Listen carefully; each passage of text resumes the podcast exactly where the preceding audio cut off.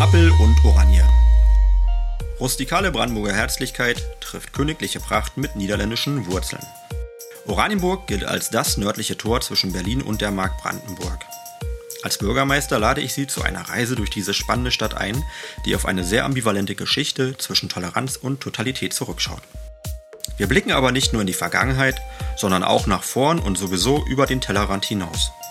An dieser Stelle möchte ich Ihnen Persönlichkeiten vorstellen und mich mit Ihnen zu aktuellen Themen austauschen. Nehmen Sie sich etwas Zeit für auffällende Erkenntnisse, gute Gedanken, würzige Diskussionen und mutige Ideen. Ich wünsche Ihnen viel Spaß beim Hören. Alle Tute. Ihr Alex Lesicke.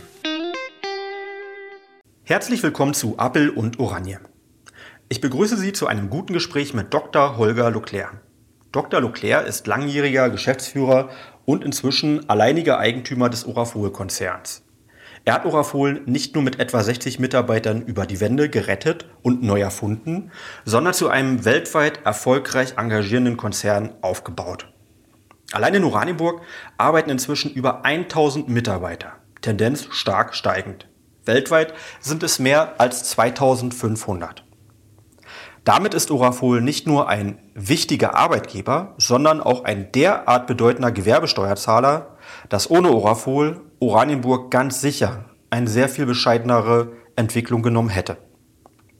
Auch wenn Orafol durch Dr. Leclerc zum Global Player geworden ist, bleibt das Unternehmen seiner Heimat treu.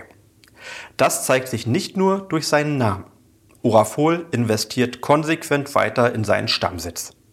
Hier wird auch deutlich, dass moderne Industrie überhaupt nicht mehr treffend beschrieben ist mit das, was stinkt, knallt und pufft. Auch wenn Dr. Leclerc sich längst zur Ruhe setzen könnte, ist er zum Glück von Oranienburg weiterhin unermüdlich. Für mich gehört er zu den Persönlichkeiten unserer Stadt. Danke, Dr. Holger Leclerc. Ich freue mich auf unser Gespräch. Hallo, Herr Dr. Leclerc. Ein paar Eingangsfragen habe ich so zum Warmwerden. Die sind traditionell. Ja, ja. Die, Sie kennen sie schon. Haben Sie einen Lieblingsort in Oranienburg? Ja, absolut. Der Lenitzsee. Da wandere ich jedes Wochenende mehrmals Vormittag, Nachmittag einmal rum. Und da würde ich mir auch wünschen, dass noch mehr äh, ja, getan wird, um diesen Magneten für Oranienburg, diesen touristischen Magneten, äh, noch attraktiver zu machen. Haben Sie einen Vorschlag? Zum Beispiel Möglichkeiten, unterwegs mal ein Bier zu trinken, ein Glas Wein oder ähnliches. Bin ja auf Ihrer Seite. Also der Lenitz, der hat auch noch sehr viel Potenzial. Sehr, sehr viel, ja. Haben Sie eine früheste Erinnerung an Oranienburg? Sie sind ja kein gebürtiger Oranienburger. Eine früheste? Ähm, Oder eine möglichst frühe Erinnerung? Ich hatte am 24. Januar 1977 äh, hier in Oranienburg ein Personalgespräch in, in, der, in den damals äh, in dem VEB Pharma. Mhm. Und man teilte mir dann aber mit, dass man im Moment keine Möglichkeit hätte. Stellen waren alle besetzt. Und äh, ich bekam, oder man hat mir dann den Hinweis gegeben, in, bei Spezialfarben in der damaligen Walter Küchenmeisterstraße nachzufragen, da wird ein Chemiker gesucht. Und am gleichen Tag bin ich dann zu Spezialfarben gegangen, hatte dort mein Einstellungsgespräch, wurde angenommen und ja, äh, konnte dann am 1. Februar 1977 meine Arbeit beginnen. Übrigens, der 24. Januar war mein Geburtstag.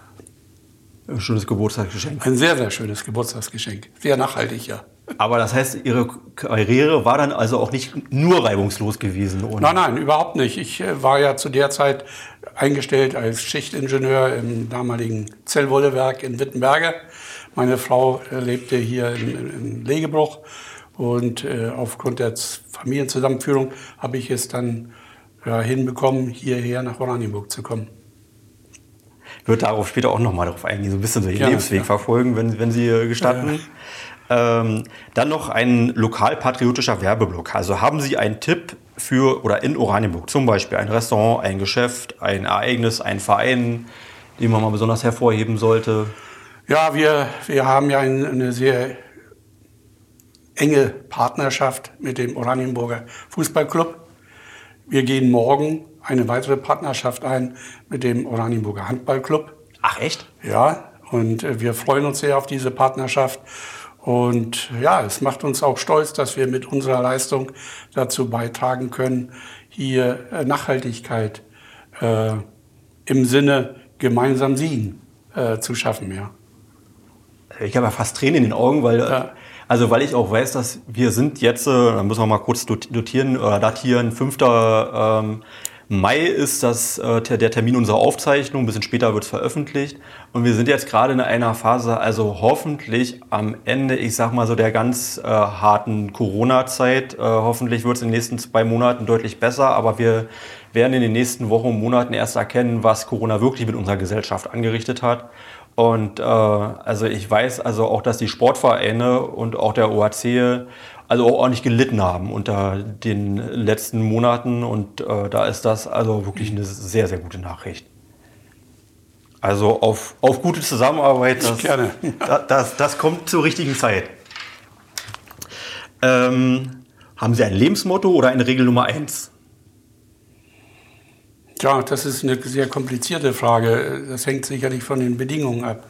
Aber wenn ich äh, sehe, wie die Bedingungen für unser Unternehmen 1990 waren.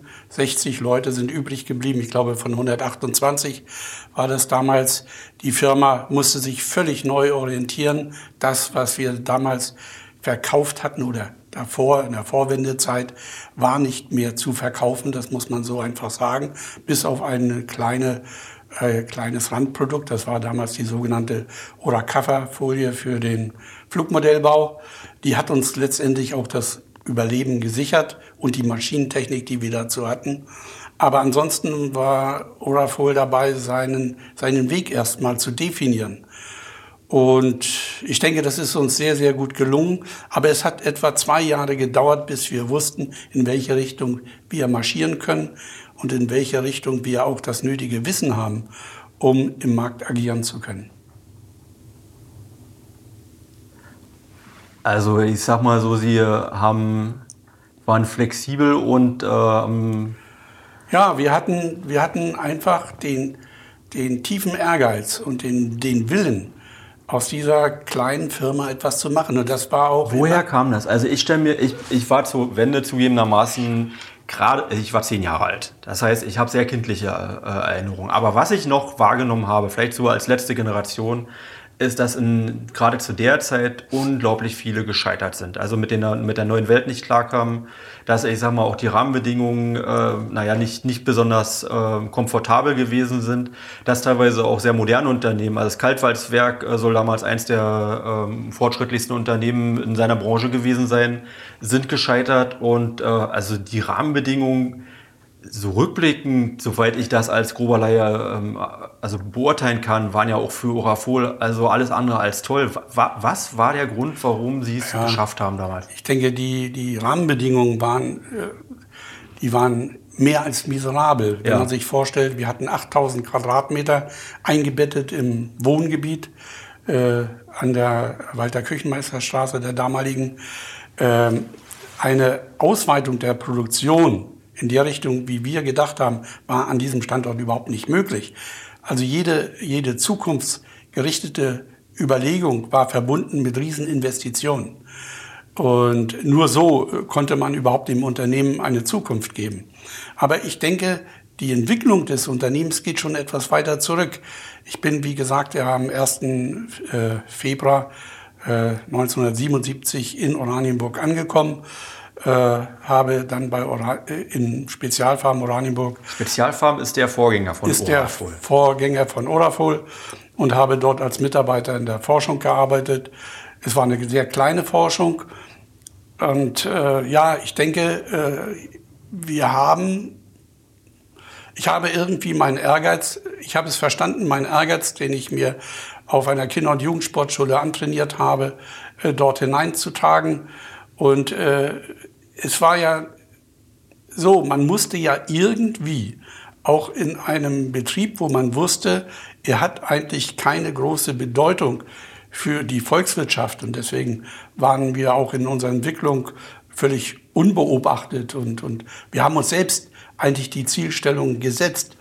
Ähm, Aber man wollte seinem Leben ja irgendwie einen Sinn geben. Man konnte ja nicht morgens zur Arbeit gehen und abends zurück und auf die Frage, was hast du gemacht? Ja, weiß ich nicht mehr. Ich habe eigentlich nur geschlafen. Das war nicht äh, äh mein, mein, äh, mein Charakter, das war nicht meine, äh, mein Dasein. Ich wollte einfach aus diesem Betrieb, so klein er auch war, etwas Leistungsfähiges machen. Und so ist es uns ja auch gelungen, diese sogenannte Ora-Cover-Folie. Das ist heute noch übrigens das Welt weit beste Produkt in diesem Markt äh, zu entwickeln, zu patentieren und eine Produktion in Oranienburg aufzubauen.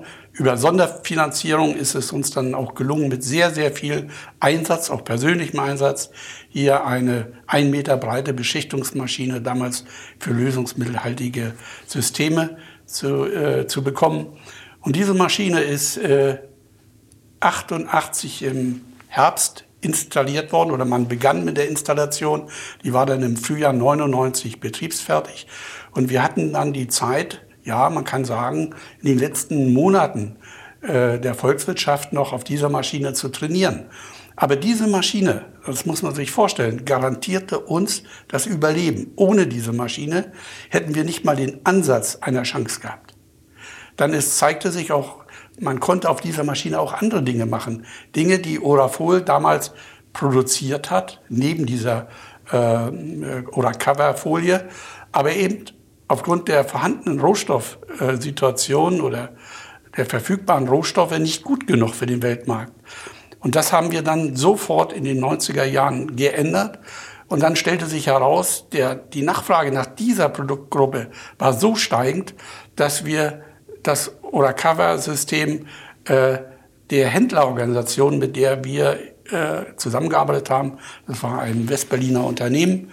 Der haben wir dieses, äh, die gesamten Rechte übertragen.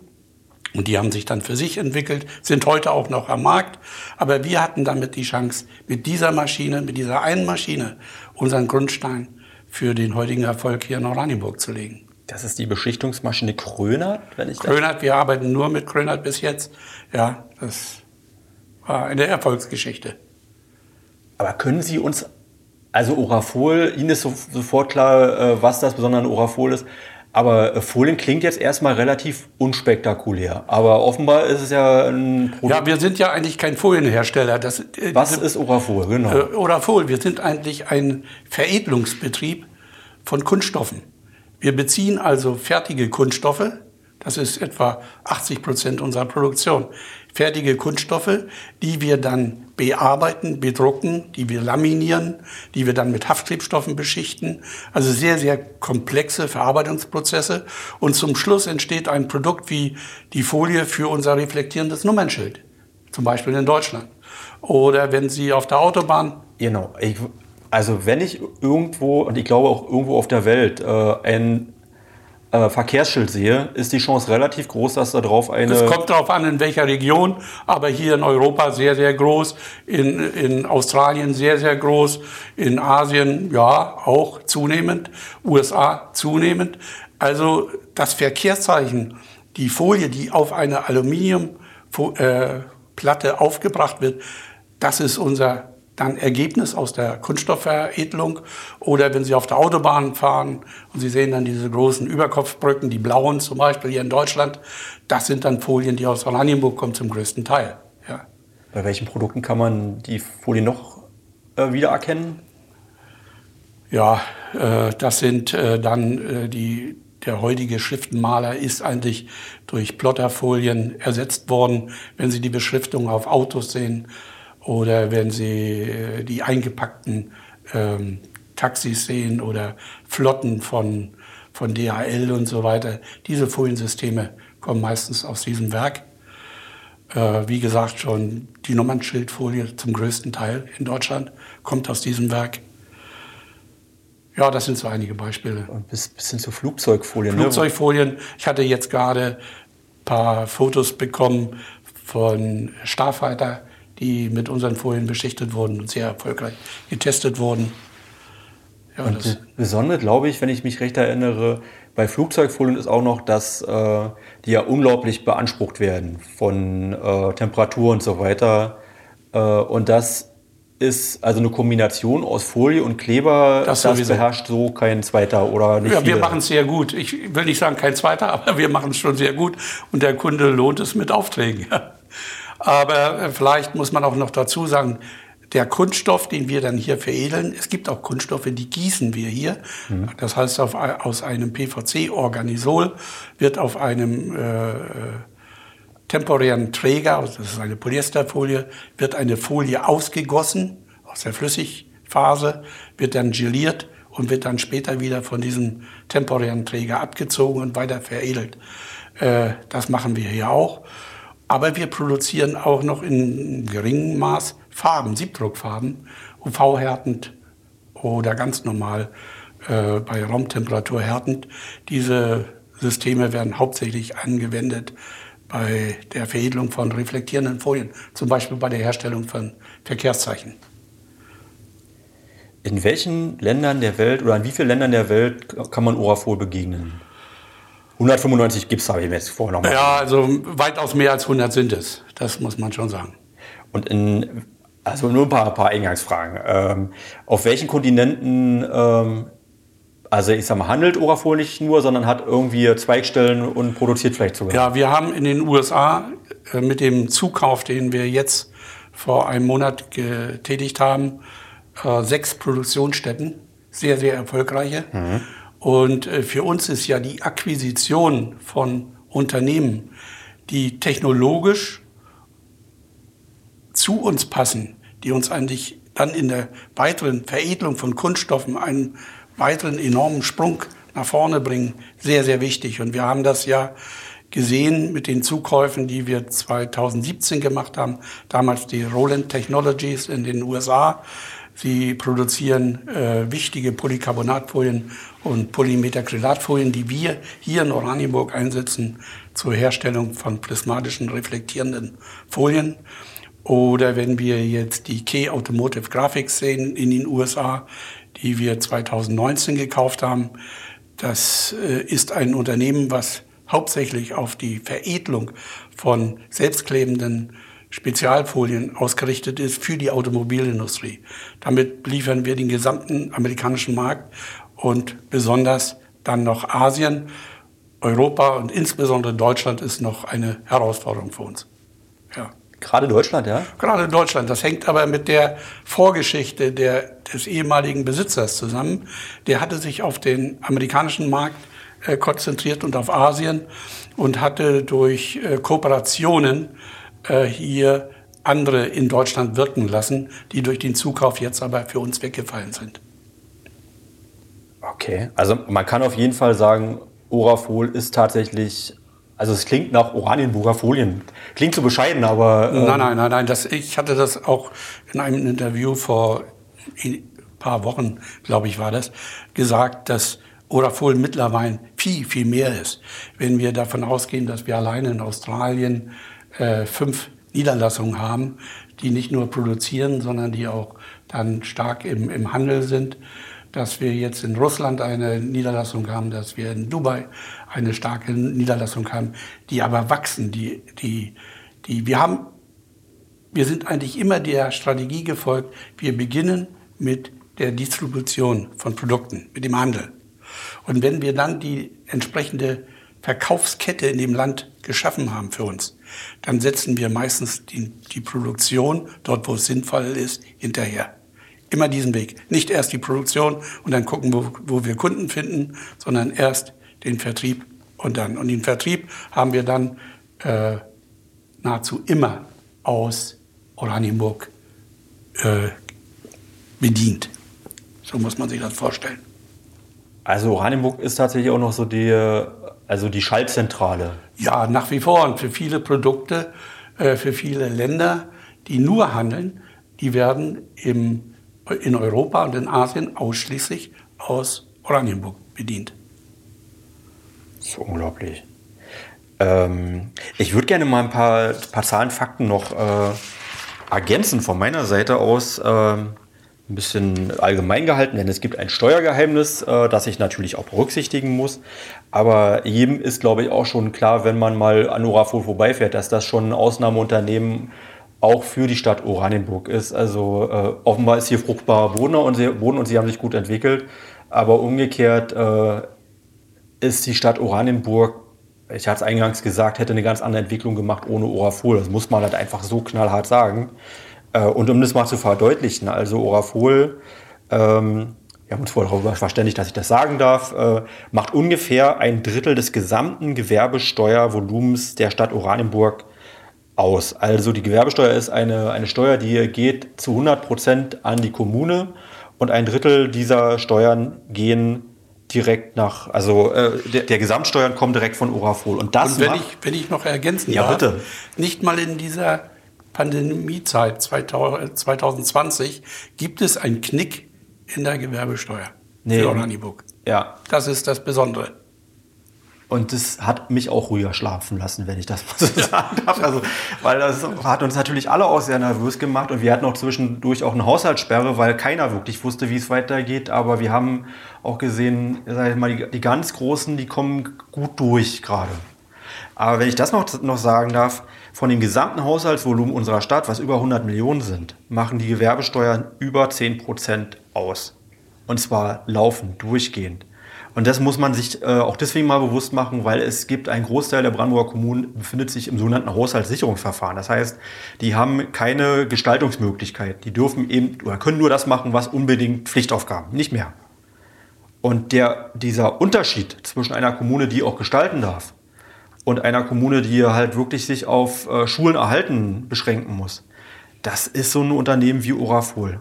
Und äh, da muss man dann einfach auch dann sagen, erstmal danke und äh, ich wünsche Ihnen weiterhin viel Erfolg. Aber man muss auch sich darüber bewusst machen, dass Industrie eine ganz gewichtige Rolle auch in unserer Stadt ähm, immer gespielt hat und nach wie vor spielt. Und äh, es ist, sage ich, sag ich auch deswegen, weil die Akzeptanz von äh, Industrie, die muss man auch stetig oder immer mehr auch erkämpfen. Sehen Sie das, also Sie nehmen ja, Sie das auch so wahr? Äh, es macht mich äh, sehr, sehr stolz, sagen zu können, dass ich am Wandel von Oranienburg in seinem, in seinem äußeren Erscheinungsbild äh, mit meinem Unternehmen, mit meinem Team hier äh, über die Gewerbesteuer natürlich sehr, sehr äh, beitragen konnte. Das ist klar und das macht uns alle stolz hier. Und wenn ich sehe, wie Oranienburg 1990 aussah, mhm. als ich hier gelandet bin und wie es heute aussieht, sieht, dann ist da schon eine, ein gewaltiger Sprung. Und wenn ich mir vorstelle, wenn all das, was die Stadt sich vorgenommen hat, in den nächsten Jahren sich noch verwirklicht, dann werden wir hier eine, eine sehr, sehr schöne Stadt erleben mit einem, äh, ich würde sagen, für viele beneidenswerten Umfeld, ja. Die, also die, ich glaube auch, dass das, ja. also bin doch sehr selbstbewusst, was unsere Entwicklung angeht.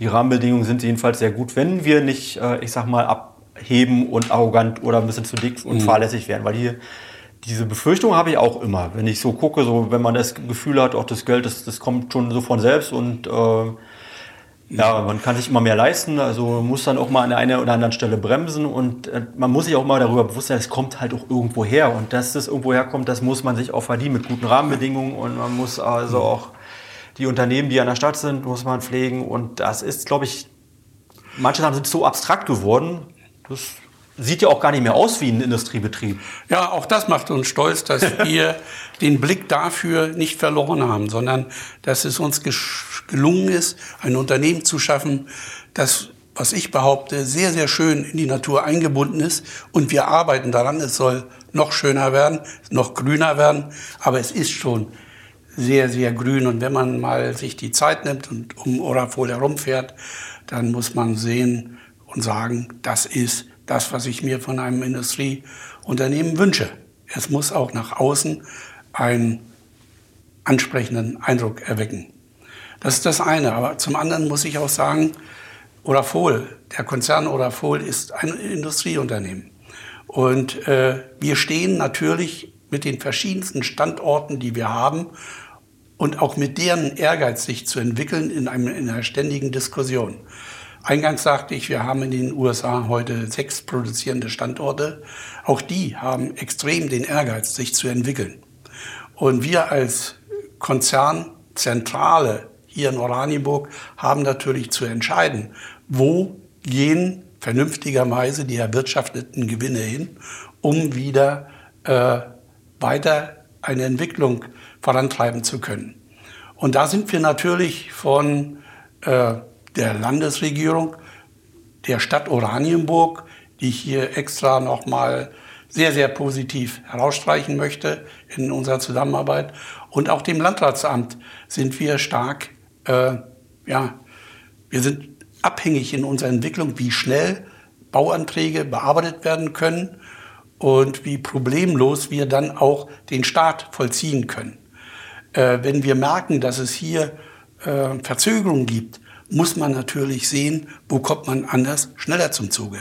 Und das ist natürlich ein Wettbewerb, äh, der, den nicht ich entscheiden kann, der einfach durch die, ja, durch die Bedingungen, die Randbedingungen äh, gegeben sind. Und dementsprechend muss ich dann folgen. Bis jetzt hat alles super geklappt. Wir haben uns hier überaus gut entwickelt. Wir haben hier mehr als 800 Millionen Euro investiert von 1990 an. Das ist eine hervorragende Entwicklung. Wir haben auch das Geld gehabt, äh, sehr große Zukäufe gerade in den USA zu tätigen.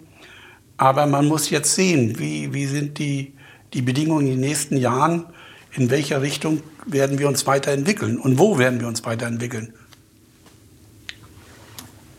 Was waren die äh, Rahmenbedingungen, die die Entwicklung hier so günstig gemacht haben? Und was müssen wir tun, damit es auch so bleibt? Oder da vielleicht können wir auch noch besser werden an ja, einer ich, Stelle? Ich, ich muss dazu sagen, äh, ich habe das schon mehrmals dargestellt. Äh, und es, ich wiederhole das auch nochmal.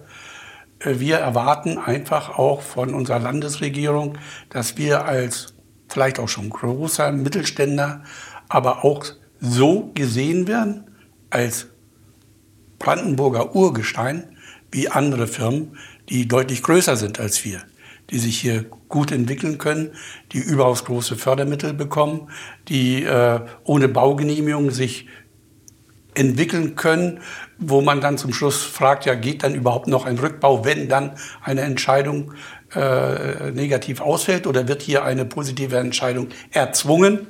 Das muss man ja sehen. Diese Möglichkeit zum Beispiel des vorzeitigen Baubeginns hatte ich leider im letzten Jahr nicht. Wir haben hier ein sehr wichtiges Projekt für uns gestartet. Das war eine sogenannte Pastenproduktion, 15 Millionen Euro Investvorhaben. Klar, in Ver verglichen mit dem ganz großen ist das nicht viel, aber es ist eine oder daraus folgt eine stetige Entwicklung die letztendlich auch wieder Steuern bringen. Das ist auf jeden Fall solide. Und, und das muss ich nochmal sagen. Gesprochen. Ob dieses ganz große Vorhaben jemals an das Land Brandenburg Steuern zahlen wird oder, äh, oder an, an, äh, an die Gemeinden dort, das würde ich noch sehr in Frage stellen. Äh, dazu kenne ich auch äh, gerade amerikanische Unternehmen zu gut. Aber Sie, Sie, haben sehr diplomatisch gesprochen. Also ich, ich sage mal, es, es geht hier gerade, glaube ich, um ein Automobil. Äh ja, genau. Aber was war bei Orafol? Wir haben einen Bauantrag gestellt. Uns wurde in Aussicht gestellt, das war ein BIMSCH-Verfahren, weil wir dort auch lösungsmittelhaltige mhm. Medien verarbeiten werden. Also eine besondere Umweltprüfung, muss man sagen. Genau, das war dann beim, äh, beim Umweltamt in Potsdam angesiedelt. Uns wurde da, äh, oder in Aussicht gestellt, dass wir vorzeitig beginnen können. Da wir immer positiv denken, negative Gedanken werden hier nicht zugelassen, äh, haben wir mit dem Bau begonnen, oder nicht begonnen, wir haben die Baustelle eingerichtet, wir haben den Kran äh, äh, errichtet, wir haben das, den Bauvertrag unterzeichnet. Nur was nicht kam, war die Genehmigung. Und die verzögerte sich über ein halbes Jahr. Die Folge war, wir mussten wieder alles abbauen. Die Baufirma konnte wieder nach Hause fahren.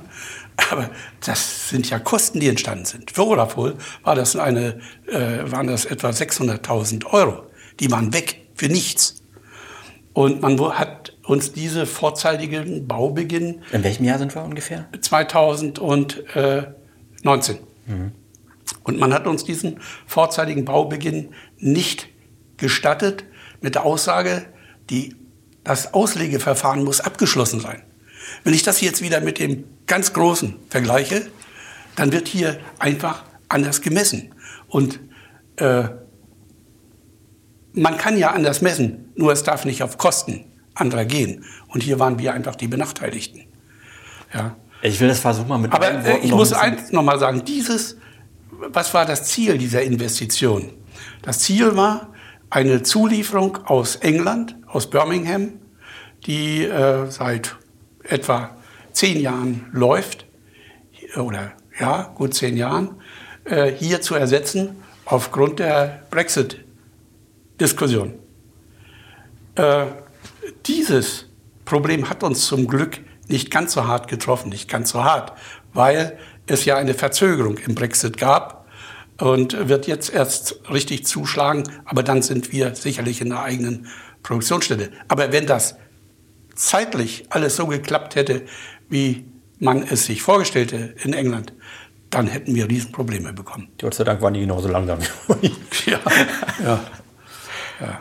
Ich, also ich will es nochmal, dass es auch ein Außenstehender so, so ein bisschen nachvollziehen kann. Also es gibt ein großes Automobilunternehmen, was gerade in Brandenburg investiert und eine sehr prominente Stellung in der Brandenburger Regierung hat. Und ähm, man kann jetzt vielleicht auch kritisieren, dass andere große also und solide Unternehmen, die halt sich über Jahrzehnte in Brandenburg bewährt haben, äh, dass die nicht dabei aus dem Fokus geraten.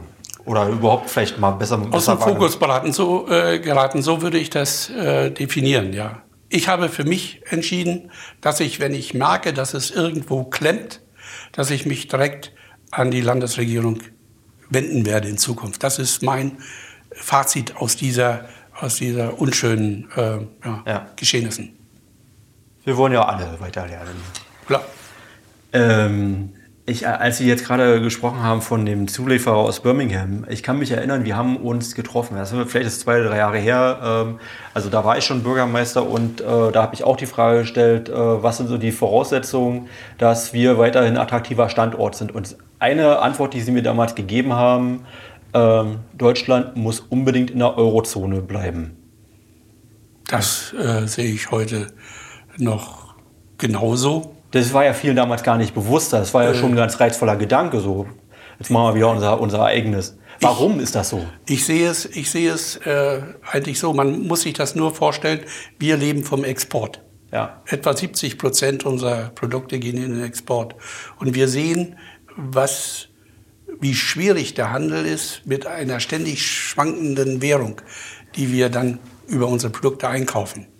Und alleine durch dieses durch diese Währungsunion, die wir ja haben, äh, haben wir einen Riesensprung in der Entwicklung getan. Das ist so, das kann man nicht leugnen. Und äh, dieses gemeinsame Denken mit unseren Händlern in der gleichen äh, äh die, äh, Währung, das ist schon ein ganz, ganz wichtiger Umstand. Was ich mir natürlich wünschen würde, insgesamt die Digitalisierung unseres Landes das haben wir jetzt gerade wieder durch die Pandemie schmerzlich erfahren, ist völlig äh, unterentwickelt. Ich würde mal so sagen, wenn unser Unternehmen in der Digitalisierung so hinterherhängen würde, würden wir heute nicht mehr existieren. So einfach ist das. Ich, ich fürchte, ich weiß, was, was Sie meinen. Also wir arbeiten im Kleinen auch daran in der ja. Verwaltung gerade. Das ist das, das treibende Thema der Zeit, aber da ist, liegen Welten zwischen, äh, ich sag mal, Konzernen oder privaten Unternehmen und äh, Verwaltung. Sag, Verwaltung. Muss ja. man leider so sagen, ja. Aber der Tropfen, der ist, oder der Groschen ist ja langsam gefallen. Da gibt es auch einen Generationswechsel. Ja. Ähm, Herr Dr. Leclerc, ich würde Sie gerne, also wenn Sie, wenn Sie möchten, würde ich Sie gerne noch mal äh, persönlich ein bisschen näher äh, vorstellen oder äh, Sie bitten, dass Sie sich nochmal vorstellen. Also Sie hatten äh, eingangs erzählt von Ihrem Ehrgeiz, den, der Sie auszeichnet äh, und dass Sie auch sportlich interessiert waren. Also das, ähm, also zieht sich, Sie hatten ja sogar olympische Ambitionen, richtig? Ja, genau. Ja. Erzählen Sie mal, wie, also, oder ja, ich bin, wie sind, sind Sie nach Oranienburg gekommen und was hat Sie geprägt so als, als Ich bin in Mecklenburg in, in Penzin, das ist in, damals im damaligen Landkreis Bützow bin ich geboren, habe dort meine Kindheit verbracht, habe dort den, die Bekanntschaft mit dem Turnsport äh, gehabt und habe mich dann dort auch sehr, sehr ehrgeizig entwickelt. Bin dann auf die Kinder- und Jugendsportschule nach nach Güstrow äh, gegangen und bin dort, von dort aus ins damalige Olympiazentrum nach Rostock an die Kinder- und Sportschule gegangen. Ich war Olympiakader für 72 in München und habe dann da sehr, ja, sehr hart und für mich eine, eine unglaubliche Schulung, muss man sagen, fürs Leben äh, trainiert. Äh, bin dann, habe dann mein Abitur in Bützow an der äh, erweiterten Oberschule gemacht äh, als sich herausstellte, dass ich äh, den Turnsport in der Art und Weise, wie er angedacht war, nicht weitermachen kann. Ja, und dann bin ich, äh, wie es dann so ist, 1970 zur, zur Armee, die 18 Monate, die üblich waren.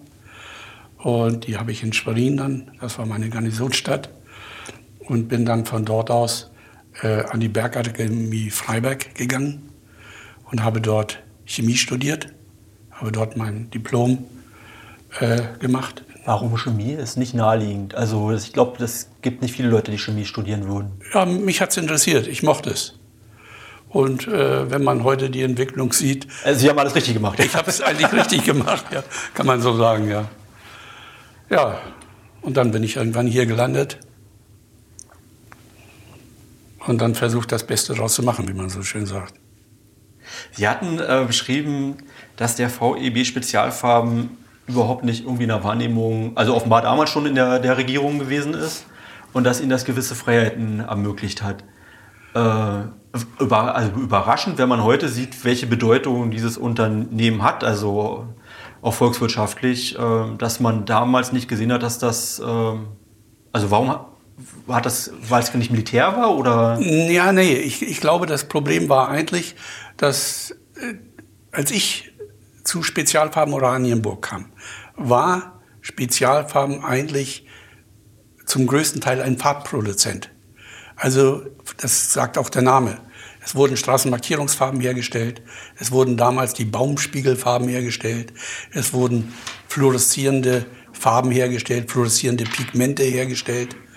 Äh, und man erkannte dann aber, dass eingebunden im Wohngebiet auf 8000 Quadratmeter diese äh, Großmassenproduktion nicht möglich war auf Dauer. Also man musste entweder sich etwas völlig Neues suchen oder die Firma hatte auch unter den damaligen sozialistischen Verhältnissen, den ostdeutschen Verhältnissen, keine Entwicklungsmöglichkeit. Und man ist, und dann kam noch eins hinzu, dass dieses, äh, dieser Betrieb damals der bezirksgeleiteten Industrie zugeordnet war und erst sehr spät, da die bezirksgeleiteten Industriebetriebe dann aufgelöst wurden, oder diese Kombination, dass sie dann äh, dem Kombinat Lacke und Farben zugeteilt wurde in der Organisationsform. In der Organisationsform. Und der Generaldirektor, der hatte also dann das Weisungsrecht uns gegenüber. Und solange wir noch die Farben machten, waren wir bedeutsam. Dann wurden die Farben in das Kombinat, in andere Betriebe, nach Berlin und so weiter, verlagert. Und dann blieb auf einmal nur noch dieser Rumpf Folien übrig. Der war damals sehr, sehr klein. Und damit konnte das Kombinat überhaupt nichts anfangen. Gar nichts. Und somit waren wir eigentlich immer übersehen worden, wenn es um Investitionen ging oder ähnliches. Nur dann zum Jahresende erinnerte man sich immer sehr gut an uns, weil wir sehr profitabel wirtschafteten, immer schon. Wir haben gerade durch unsere sehr hohen Exportgeschäfte haben wir äh, sehr gute Gewinne erwirtschaftet, äh, die das Kombinat dann für sich äh, vereinnahmt hat. Auch Devisen hat es eine Rolle gespielt? Devisen dann, als wir diese oder Cover also Westgeld äh, und die Maschine hatten, dann natürlich in besonderer Art und Weise wurden wir ja berücksichtigt, aber auch nur in der Form, dass man von uns das Geld genommen hat. Ja. Mhm. Ähm, Sie waren 1981 dann der technische, sind Sie zum technischen Leiter ja. aufgestiegen. Also 1977 äh, fing ich als Mitarbeiter Forschung und Entwicklung an. Dann, glaube ich, 78 wurde ich Leiter Forschung und Entwicklung. Dann 81 äh, wurde ich äh, Leiter Technik. Technik war der die Forschung war der Technik unterstellt. Nebenbei sind Sie zweifacher Vater in der Zeit geworden? Ja, so, das auch noch, ja. Und ja, und äh, dann wurde ich 87 Betriebsdirektor, weil unser damaliger Betriebsdirektor die Firma verlassen hatte und der Generaldirektor unbedingt darauf bestand, dass ich sein Nachfolger werde. 1951 geboren, 1987. Also es war ein ziemlich gutes Alter dann. Ne? Ja, das war auch das, das Alter in der Wendezeit war für mich eigentlich ein sehr, sehr gutes Alter. Und ich muss sagen, es war eine unglaublich spannende, anspannende Zeit. Und ich muss sagen, äh, wirklich, wenn, wenn es jemanden gibt, der über uns alle wacht, dann muss ich sagen, war es in der Zeit jemand, weil es waren so gut wie keine Entscheidungen, die in der Zeit falsch gelaufen sind. Keine. Alles hat sich sehr, sehr gut gefügt.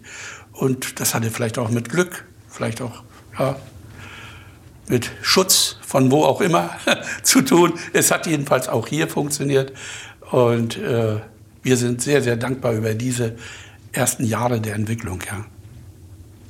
Fehler waren damals wahrscheinlich auch nicht erlaubt. Fehler waren nicht erlaubt. Überhaupt nicht. Nee, gar nicht. Aber jetzt sagen Sie, es war ein gutes Alter, aber eigentlich, eigentlich war es auch für die, für viele auch ein tragisches Alter gewesen, äh, weil man war schon also eingestellt auf das äh, DDR-System und äh, deswegen ja gerade auch überfordert mit der Wende. Ja, ich meine, es, es war Sie sehr, sind sehr, ja gut, also sehr gut über. Ja, das fing aber auch schon damit an mit der Entscheidung, wir müssen uns so früh als möglich, also noch 1990, Januar, Februar, März, in diesem ersten Quartal, uns vom damaligen Kombinat Lackefarben lösen. Und wir hatten, ich hatte das auch schon mehrmals in einem Interview dargestellt, äh, wir hatten die Fragestellung in einem Meeting mit dem Generaldirektor, die Fragestellung zu beantworten, wollt ihr weiter in diesem Kombinat Lacke und Farben eingebunden sein? Zuvor hatte man uns eine, ja, eine Strategie dargestellt, wie das Kombinat selbst äh, diese Wendezeit und die ersten Jahre dann sich ausrichten will und überleben will. Das klang für mich mehr als abenteuerlich. Und ich hatte dieses, dieses kleine Zeitfenster, diese Fragestellung. Denn die wäre, diese Fragestellung wäre zwei, drei Wochen später nicht nochmal gekommen. Also wir sind jetzt schon wir sind jetzt 1990, 1990 im Februar. Also die Zeit, wo eigentlich alle orientierungslos waren? Alle. Und da wurde diese Fragestellung ge gestellt.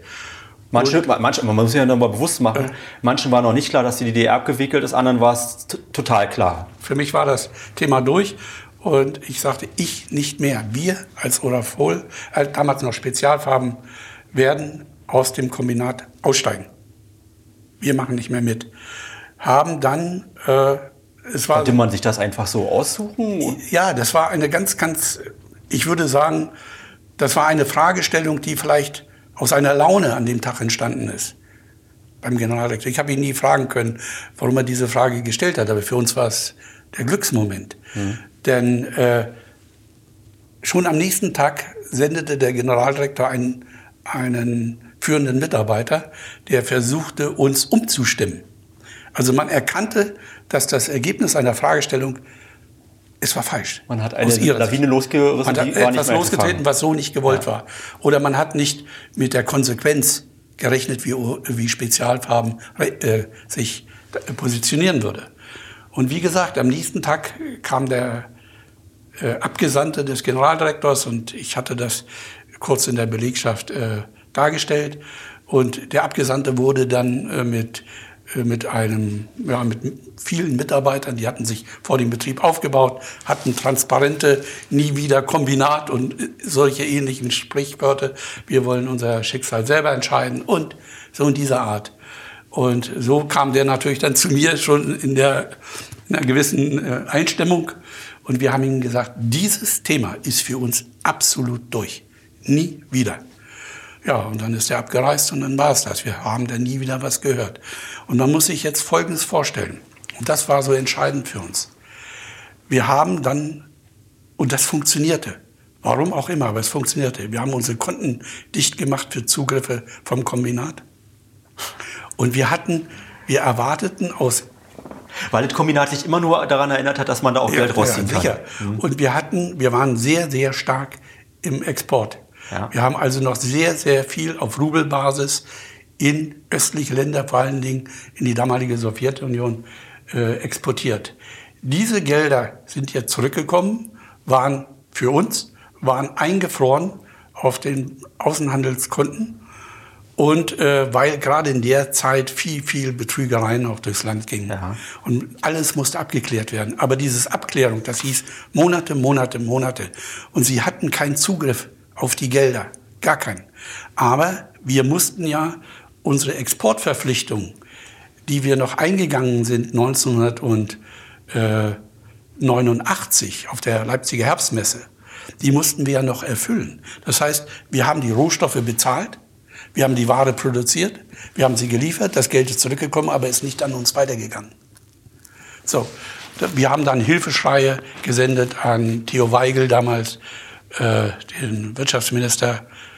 War er Wirtschaftsminister? Der war Wirtschaftsminister. Wirtschaftsminister, ja. ja. ja. dann auch an. Der mit den Augenbrauen. Dann hier, nach, dann hier nach Potsdam, ja, dass man sich für uns einsetzen möchte. Mhm. Aber wir haben wieder erkennen müssen, man kann sich nur auf sich selbst verlassen. Es, es kam keine Unterstützung. Wirtschafts-, vielleicht war er auch Finanzminister. Ich bin mir jetzt gerade nicht mehr sicher. Ich glaube, er war Finanzminister. Ja, war, ja, ja. Er war Finanzminister. Die Zeit ist so lange her. Jedenfalls, wir bekamen keine Unterstützung. Wir mussten uns selber helfen.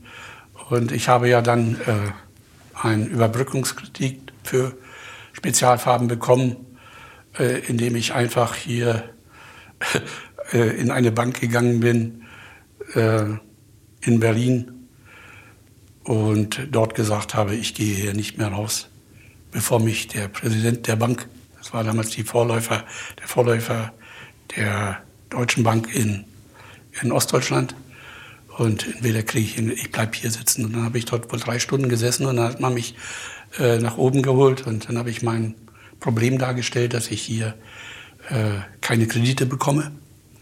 Und obwohl wir ja nachweisen können, dass die ganzen Exportdokumente, die waren ja da. Auch die Konten waren ja einlesbar, was dort eingefroren war. Das Geld war ja vorhanden. Wir bekamen es nur nicht. Und ja, der war sehr, sehr erstaunt, schockiert über das, was da abläuft. Und ich hatte nächsten Morgen dann das Geld. Und so haben wir dann äh, äh, ja, überleben können. Das Ereignis fand stand, äh, ich glaube, kurz vor es war der gleiche Tag der Weihnachtsfeier bei Spezialfarben. Wir haben immer eine Weihnachtsfeier gehabt.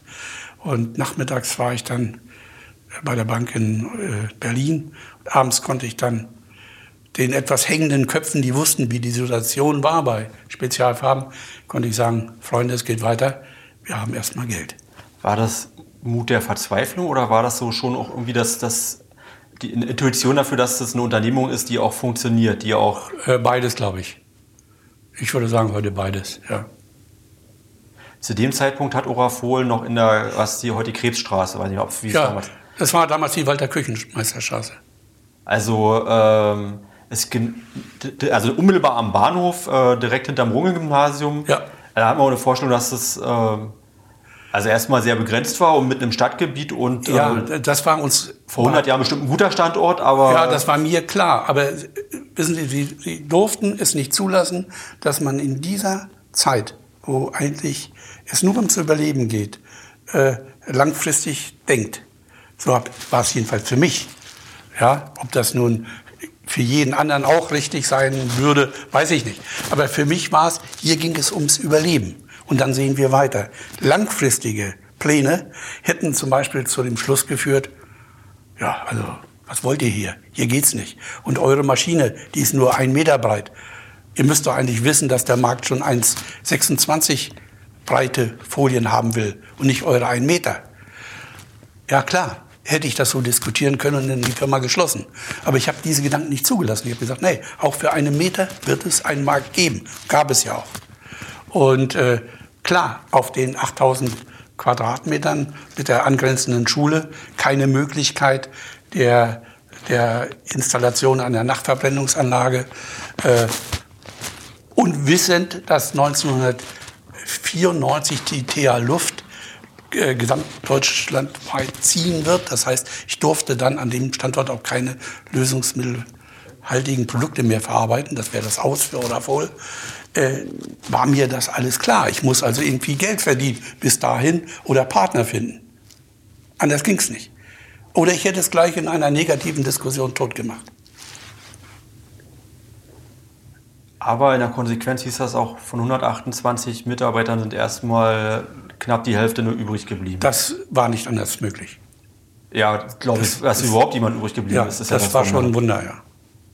Und äh, wenn ich das richtig verstanden habe, der Kredit war im Prinzip ein Liquiditätskredit, äh, weil man eben schon Aufträge bedienen musste und man wollte ja, nicht, dass die Leute danach sagen, na okay, fein, dann haben wir jetzt, das haben wir einmal gemacht, wir sind nicht mehr eure Kunden. Ja klar, die, die Kunden wären dann weg gewesen. Es ist doch so gewesen, äh, wenn wir äh, mögliche Kunden in, in, den damaligen Bundesländern, Altbundesländern besucht haben, dann haben die gesagt, naja, was, was wollt ihr denn jetzt hier noch? Wir sind doch gut bedient mit den etablierten Firmen. Und dann ging es doch darum, ein Geschäftsmodell für uns zu suchen, das uns irgendwie bei den damaligen Händlerorganisationen interessant macht. Und das haben wir dann damals so gelöst, dass wir nicht darauf bestanden haben, unsere Produkte mit unserem Markenzeichen zu kennzeichnen, sondern wir haben für andere mit ihren Markenzeichen produziert. Und somit haben wir Geld verdient. Und somit haben wir überlebt. Und erst später haben wir die eigene Marke Stück für Stück wieder in den Vordergrund gerückt. Das wäre meine nächste Frage gewesen, weil ich mich gefragt habe, äh, also es gibt ja, denkt man, kein Vakuum. Und, äh, aber offenbar gab es für Orafol eine Nische, die sie besetzen konnten und die viele Möglichkeiten mitgebracht hat. Also etwas, was offenbar so jetzt in der Form zumindest äh, nicht komplett bedient wurde. Ja. Und das war das. Das war das. Das war zur damaligen Zeit nicht üblich. Die etablierten Firmen haben diese Private Label Produktion, wie wir dazu sagen, nicht durchgeführt. Und wir waren im Grunde die Ersten. Und es hat auch funktioniert. Sofort haben Großhändlerorganisationen bei uns bestellt und haben dieses Produkt dann als Zweit- oder Drittprodukt in ihrem Gesamtportfolio dann gesehen, neben den etablierten Firmen. Und dann ist natürlich irgendwann, wie der Markt ist, man kennt sich, man spricht miteinander, war es auf einmal dann natürlich kein Geheimnis mehr. Jeder wusste, wer hinter diesen Private Label Marken steht. Es war Orafol. Und dann war auch bekannt, Mensch, die funktionieren ja hervorragend. Das sind ja ganz super Produkte. Und so konnten wir uns dann irgendwann auch mit der eigenen Marke in den Markt wagen. Von wem war der Name? Der kam 1990 dazu, ne? Welcher, bitte? Orafol, bis dahin war es äh, Spezialfarben. Ora, Orafol war ein eingetragenes Markenzeichen, schon der Spezialfarben. Ein Produkt quasi von äh, ja, es war, ein, es war ein Produkt, äh, also es waren äh, äh, klebende Filme, die mhm. wurden als Orafol verkauft aber in sehr geringem Umfang. Aber das Kombinat Lacke Farben war sehr, sehr rührig in, der, in dem Markenrecht. Und da wurde sehr, sehr viel gemacht und überall, wo dann eine Idee bestand, hat man diese Marken angemeldet. Und so ist es auch zu Orafol gekommen, so ist es zu Oracal gekommen, äh, so ist es auch ja, zu anderen wichtigen Marken, die wir heute noch haben, gekommen.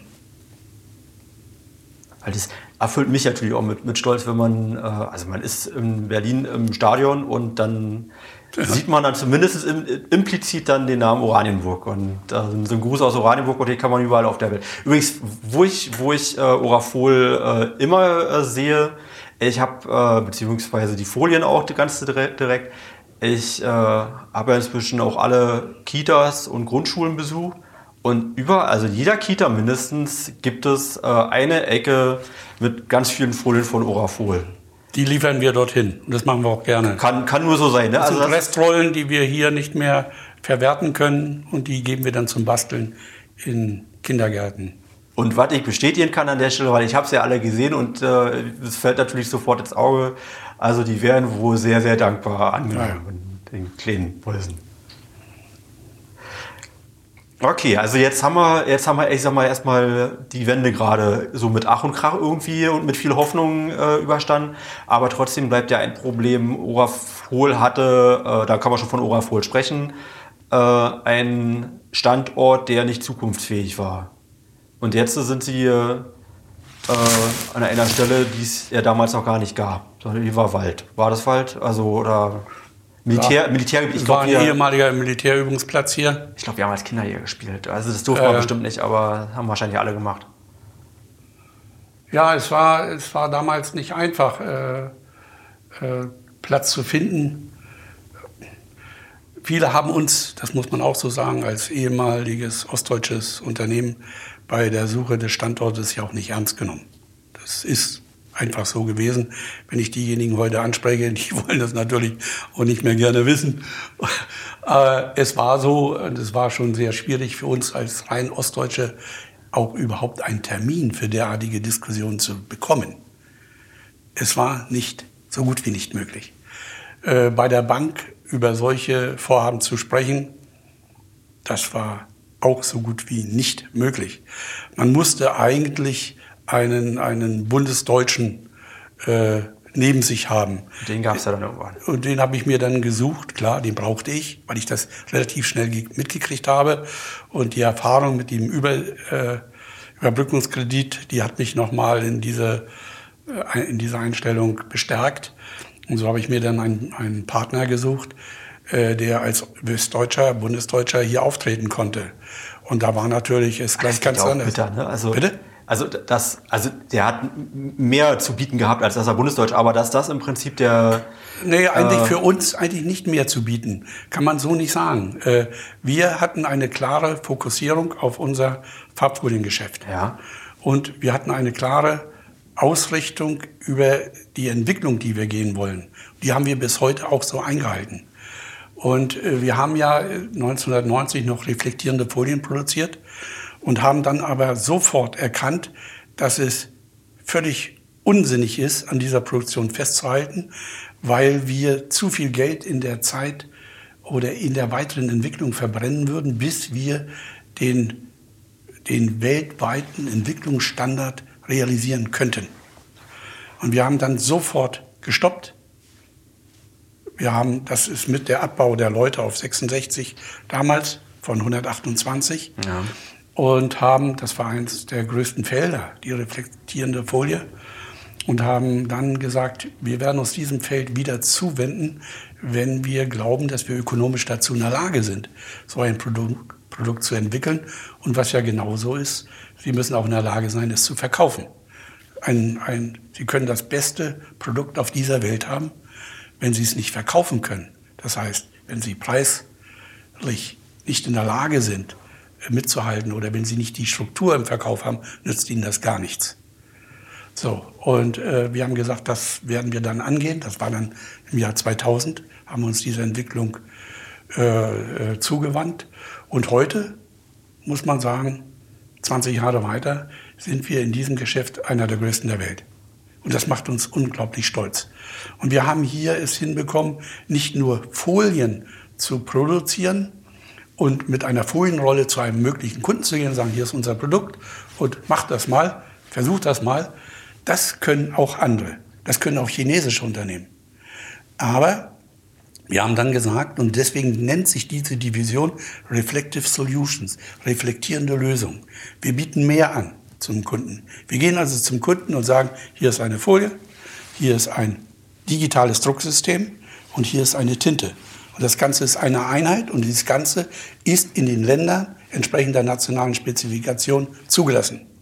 Und mit diesem System kannst du hochwertigste Nummernschilder, äh, hochwertigste Verkehrszeichen oder Überkopfbrücken herstellen. Die sind getestet, die sind freigegeben von den verschiedensten äh, äh, Materialprüfungsanstalten der Welt. Und somit bieten wir ein System, ein Lösungssystem an, was für den möglichen Kunden hoch profitabel ist und ihn wiederum in seinen Ländern von den Mitbewerbern abgrenzt. Und damit haben wir eine Lösung geschaffen, die uns auf der anderen Seite, die uns nicht nur an den Kunden, sondern den Kunden auch an uns bindet. Ja? Und dieses Lösung schaffen, weit über das eigentliche Produkt hinausdenken, das ist jetzt unser, unser eigentliches Tun. Wir gehen also immer weiter in den Produkten, um alle möglichen Verarbeitungsschritte mit abzudecken. Mir fällt jetzt, ist in dem Moment auch noch eingefallen, wo, wo sie mir doch mal in meinem Lebenslauf begegnet sind. Und zwar in einem ganz anderen Zusammenhang. Ähm, Bürgermeisterwahlkampf 2017. Ich habe, nicht lachen, äh, also man guckt ja, was für Promotion-Artikel man macht. Und äh, Gummibärchen äh, für die Kinder waren für mich eine Selbstverständlichkeit, aber die jetzt äh, selber zu bestellen war ganz schön teuer. Also habe ich dann gedacht, okay, ich kaufe Gummibärchen und ich äh, lasse mir Aufkleber bestellen, also mache ein schönes Foto, einen fashion äh, Spruch und äh, dann in einer Familienaktion haben wir halt auf die Gummibärchenpacken dann den äh, Bürgermeisterwahlkampfaufkleber aufgemacht. Hab die äh, bestellt und was lächelt mich dann an? Äh, unten das Label Orafol. Hört sich gut an. also, das war keine bewusste Entscheidung. Also da ist mir bewusst geworden, also wie individualistische ähm, Aufträge sie dann auch annehmen. Oder also vielleicht nicht direkt, das hat irgendjemand anderes wahrscheinlich dann gemanagt. Aber äh, das ist ja ein Prozess, der, der klingt sehr kompliziert, aber ist ja offenbar dann auch einträglich gewesen. Ein kleines Puzzleteil habe ich dann jedenfalls dann auch dann mit zu beigetragen. Und das, das verstehe ich, dass das eine Marktlücke ist. Ja, also dieses ganze Schaffung, diese Schaffung von Systemen, Verarbeitungssystemen, das ist heute bei Olafol ganz stark im Fokus. Und wie gesagt, ich selbst bin sehr, sehr froh darüber, dass es uns gelungen ist, unsere Zielstellung in den Jahren, wo es uns dann wieder besser geht, diese Reflexfolienproduktion wieder nach Oranienburg zu holen, dass uns das so erfolgreich gelungen ist. Und ja, den Ausbau der, der selbstklebenden Farbfolien für den grafischen Sektor, das ist äh, schon eine besondere Erfolgsgeschichte. Wir haben ja dann noch in 2020, 2010, ja 2010 etwa begonnen, nein 2000 war das schon, Zeit vergeht, 2000. Da haben wir auch begonnen mit den äh, gegossenen Krast, also wir sagen dazu gegossene PVC-Filmen die dann Witterungsstabilitäten bis zu zwölf Jahren in der Außenbewitterung hinbekommen, die dann, wie gesagt, auf Schiffen, auf Flugzeugen, auf Autos, in allen Bereichen äh, findet man sie. Und das ist eine unheimlich steigende, sich super entwickelnde äh, Division bei uns. Dazu haben wir die Maschinentechnik hier über die Jahre aufgebaut. Wir haben diese Produktion in den USA jetzt durch den Zukauf mit Key Automotive Graphics ebenfalls, bauen das jetzt auf. Wir haben äh, geplant, in diesem Jahr noch mit zwei größeren Investitionen in die USA zu gehen. Einmal Key Automotive Graphics in Michigan, im Bundesstaat, und einmal in Massachusetts, äh, die neu übernommene Firma Nupro, wollen wir auf eine ganz andere Dimension stellen.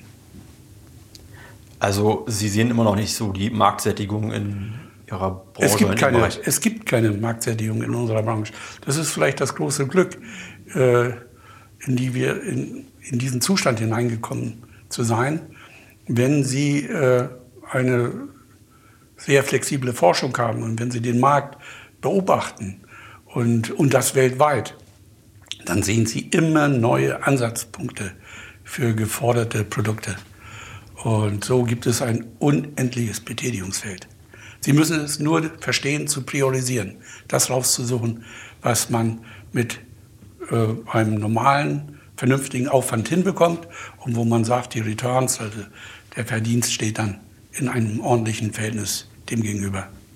Ich sehe einen Punkt relativ kritisch in der Entwicklung, ich sag mal, der Wirtschaft in äh, unserem Kulturkreis, sage ich mal, und der ist, dass äh, nach meinem Eindruck die Forschung eine immer weniger einen immer kleineren Stellenwert bekommt und die äh, Marketingabteilung einen immer größeren. Das ist bei Orafol offenbar nicht der Fall. Nein, ich, ich sehe das auch nicht so. Nicht so? Nein, ich sehe das nicht so. Also in meinem Markt, äh, wir stehen starken äh, Forschungskapazitäten gegenüber. Da müssen wir gegenhalten. Und das meinte ich, das ist, das ist genau, wir, wir sind ja gefordert. So. Wir sind gefordert. Aber das hängt, glaube ich, auch wieder von der Branche ab, in der sie sich bewegen. Wenn dort ein sehr hoher Erneuerungsgrad ist, den schaffen sie natürlich nur äh, hinzubekommen mit einer starken F&D-Abteilung. Ja? Sonst geht's ja, nicht. Ich sag mal, äh, Automobil in Deutschland. Da hat man schon irgendwo Angst, dass die abgehängt sind. Und Pharmazie äh, sehe ich auch irgendwie, dass dann irgendwie die Vermarktung von Produkten irgendwie zwischen ja, Automobil abgehängt in Deutschland, auch das äh, sehe ich persönlich nicht so. Das ist schon, dass Sie... Äh, Nein, ich, ich sehe das nicht so. Die sind da auch näher dran. Also dann ja, ich glaube, das ist ein, ein herbeigeredetes Szenario. Ja. Und ich glaube, äh, äh, wenn äh, die deutsche Automobilindustrie in Kürze ihre Trümpfe ausspielt, die sie mit Sicherheit im Ärmel hatten, dann werden wir sehen, dass andere Großinvestoren einen riesen Druck bekommen. Denn wenn ich mir ein Automobil von ein Elektroautomobil anschaue von Volkswagen oder ein geplantes von BMW oder auch von Mercedes, dann sprechen wir hier über ganz andere Qualitätsstandards als das, was dort kommt. Und das wird in zu, ich würde sagen, in Kürze wird diese Aussage greifen. Sie werden es sehen. Ich hoffe, Sie haben recht. Ich habe Angst, dass das so eine Geschichte ist wie mit Nokia und dem Smartphone. So von wegen, Nokia war immer klarer Branchenführer und hat vergessen, dass Smartphone, äh, das Smartphone die Zukunft hat. Nein, das glaube ich nicht. Aber ich wünsche mir, dass Sie recht haben. Ähm, als ich reingekommen bin, wir sind also am Stammsitz. Äh, ich gucke hier auf eine parkähnliche Anlage. Kann man, kann man wirklich so auch sagen. Also sehr gepflegt, sehr schön, sieht halt nicht aus wie ein Industrieunternehmen. Und zu meiner Rechten sehe ich äh, einen, ja, man kann sagen, Bebauungsplan. Und ähm, ich würde Sie ja bitten, vielleicht können Sie ja einen kleinen äh, Blick mit uns in die Zukunft, in die Oranienburger Zukunft wagen. Gibt es ähm, also in der Vergangenheit, wir sind ja auch ein bisschen daran gewöhnt, dass gelegentlich auch eine neue Halle eingeweiht wird. Wird das in Zukunft auch ähnlich so weitergehen, zumindest in der näheren Zukunft? Ja, das, das wird so sein. Wir haben, das muss man leider für uns auch so sagen, wir waren immer sehr, sehr ähm, ja, konzentriert auf angrenzende äh, Unternehmen, die wir unter, übernehmen konnten also Flächen.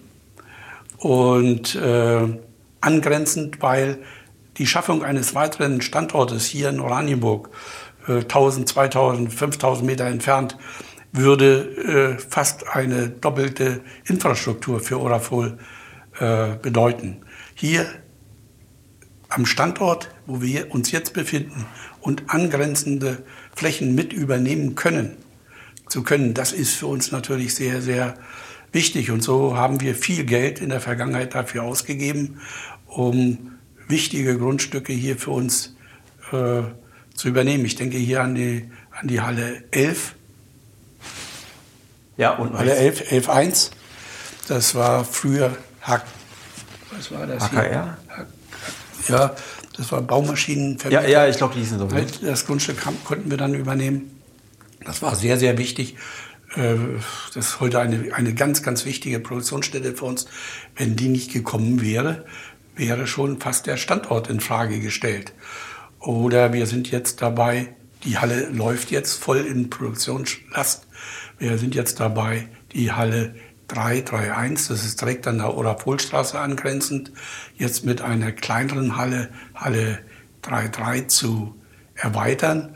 Es sieht aus wie ein kleiner Bau, aber für uns höchste Effizienz, um die Verpackungsprozesse, die in dieser Gesamthalle 3 stattfinden und die Versandprozesse zu e, effizienter zu gestalten. Und wenn wir jetzt weitergehen, wir haben dann vor, vor allen Dingen die Halle 10 ist für uns ein überaus großes Projekt, nicht nur die Halle, sondern auch das spätere Innenleben. Hierzu gab es ja von der Stadtverordneten äh, Versammlung. Versammlung schon die Bestätigung, dass wir die Bebauungsplanänderung angehen werden. Also gerade jetzt hat man noch die Chance, äh, in das Gewerbegebiet Nord zu kommen und eine Straße zu befahren. Hat man die noch? Ich glaube gerade noch so. Ne? Gerade noch so. Die es in Zukunft nicht mehr geben wird. Die wird es dann nicht mehr so geben. Das Betriebsgelände wird dann beginnen an der äh, Einfahrt der, dieser Straße an der Halle, Ecke Halle 9. Ja, dann die Halle 13 hinten in, Richt, in östlicher Richtung, äh, Richtung Wald. Mhm. Das wird später ein, ein Druckzentrum zur Herstellung von Verkehrszeichenbildern zum Beispiel von Baken, selbstklebenden Baken, Aufklebern, die dann von der verarbeitenden Industrie nur noch auf die entsprechenden Grundkörper aufgebracht werden. Ein sehr, sehr stark wachsender Bereich. Und so haben wir, wir haben auch noch weitere Gespräche mit, mit angrenzenden Unternehmen. Das muss man sehen, wie sich das entwickelt. Ich, also ich versuche mich mal zu erinnern, ich kriege es aber gar nicht mehr Sinn. Ähm, als das Gewerbegebiet Nord, war es 1993 oder 94, äh, entstanden ist, ja. da war Orafol bestimmt jetzt nicht der, der, das kleinste Unternehmen hier, aber äh, zumindest war es eins von vielen Unternehmen, die hier angesiedelt sind. Wenn man es sich jetzt anguckt, ähm, also ich sag mal, mindestens die Hälfte des Gewerbegebietes Nordes gehört schon ihnen. Und, äh, ungefähr, ja. Kann man so sagen. Ne? Und das ist ja eine stetige Entwicklung, dass dann, ja, also Verhandlungen mit äh, Unternehmen gab, die dann vielleicht ihre Fläche verkauft haben, sich irgendwie weiterentwickelt haben. Oder wir haben sie umgesiedelt, ja. Um, umgesiedelt. Die sind woanders hingegangen, wir haben das alles bezahlt. Haben sich bestimmt alle nicht verschlechtert, aber. Nein, mit, mit Sicherheit halt nicht. aber da hat eben auch denen die Möglichkeit gegeben, hier zu expandieren. Und ja. Also die einzige Sorge, die ich mir mache, das war dann irgendwann wirklich mal so an Grenzen kommen. Ja, wo wir dann nochmal ganz anders denken müssen. Da, da sehe ich erstmal noch. Eine, noch geht's. Noch geht es. Und wie gesagt, ich, ich hatte es eingangs schon betont, wir haben ja auch noch Tochterunternehmen in den USA, die auch Ehrgeiz haben, sich zu entwickeln. Ja, eben, das ist ja das, was mir nicht so gefällt. Aber das ist, gehört einfach dazu, ja, klar. dass man äh, etwas breiter aufgestellt ist. Ja, ja das Kann man eine Zahl sagen, wie viel Sie in den nächsten Jahren in Oranienburg äh, investieren? In den nächsten drei Jahren werden es mindestens 85 Millionen sein. Ich, so wie ich uns kenne, die Bedürfnisse wachsen während dieser Zeit. Ich denke, dass wir bei 90, 95 Millionen rauskommen werden. Ich glaube auch, die, die Beschäftigtenzahl wird hier von 1100, die wir jetzt knapp erreicht haben, bestimmt in Richtung 1400, 1500 gehen. Und das ist ja auch relativ stetig. Also ich weiß, als stetig, ich angefangen stetig, habe, ja. da, das, das war noch nicht mal ganz, also ich bin jetzt dreieinhalb Jahre Bürgermeister und äh, ich war noch nicht ganz frisch dabei, da vielleicht schon nur ein, zwei Jahre, da haben wir gerade die Tausender geknackt hier an der Stelle. Sind es schon 1100 und wenn wir in die Zukunft gucken, Ach so, und das wollte ich vielleicht auch noch mal sagen. Gewerbesteuer ist ja eine Sache, für, über die wir uns freuen, aber auch von, der, von den Einkommensteuern äh, bekommt die Stadt, ich will jetzt keine Zahl sagen, aber es ist auf jeden Fall ein guter Anteil, den wir auch davon bekommen. Und äh, insofern. Das kann ich mir gut vorstellen, ja. Also das macht aber den Unterschied. Also, ja, und ich sag mal, auch ohne Orafo wären wir im Vergleich zu anderen eine, eine, relativ gesunde Stadt. Aber das, das ist das, was uns Möglichkeiten bringt, über die andere staunen können oder neidisch sind. Und also ich hoffe, dass ich, äh, dass den Beteiligten, also gerade den Verantwortlichen, auch immer so bewusst ist. Also man darf das einfach auch nicht vergessen, dass das äh, nicht ein Geschenk ist von oben, sondern dass hier auch gut gewirtschaftet wurde von, von Oranienburger und Oranienburger Unternehmen. Herr Dr. Leclerc, wir könnten noch viel weitersprechen, ja. aber man muss irgendwann noch einen Punkt machen. Ich äh, danke Ihnen ganz herzlich. Äh, es ist unglaublich spannend und es ist natürlich, ich habe vorhin schon mal gesagt, das lässt mich auch ruhig schlafen, wenn es Ihnen gut geht und es scheint Ihnen gut zu gehen. Was ich Sie noch, also ich habe Sie die Frage schon gestellt und die haben wir auch schon beantwortet, aber heute habe ich sie noch nicht gestellt. Ähm, haben Sie, Sie hätten jetzt die Möglichkeit und äh, hätten Sie es auch verdient, in den wohlverdienten Ruhestand zu gehen. Wie planen Sie denn damit? Nee, ist für mich eigentlich überhaupt kein Thema.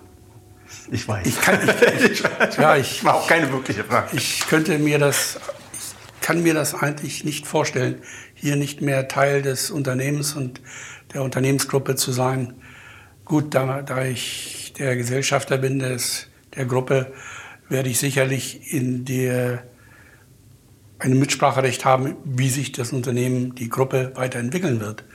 Aber selbst in der Gruppe zu wirken, täglich, das ist nochmal etwas anderes und das ist für mich ein hoher Genuss, ja. Also das Schöneres kann es auch gar nicht geben, was man sagt, ich möchte, also das fühlt sich für mich nicht wie Arbeit an, sondern das ja, ist ja. meine Lebensqualität. Das, ja, das ist begleiten hier zu mal zwei, drei Wochen vielleicht mal äh, Urlaub nehmen, das ist dann auch gut und mal einen kleinen Abstand haben, um mal wieder frische Gedanken zu bekommen. Aber Äh, mehr möchte ich dann noch nicht. Herr Dr. Leclerc, ich danke Ihnen, wünsche Ihnen alles Gute, tolles Gespräch und äh, viel Erfolg auch für die Zukunft, auch für Ihre Mitarbeiter. Gut, vielen Dank. Können wir gebrauchen. Ja. Bis bald. Tschüss.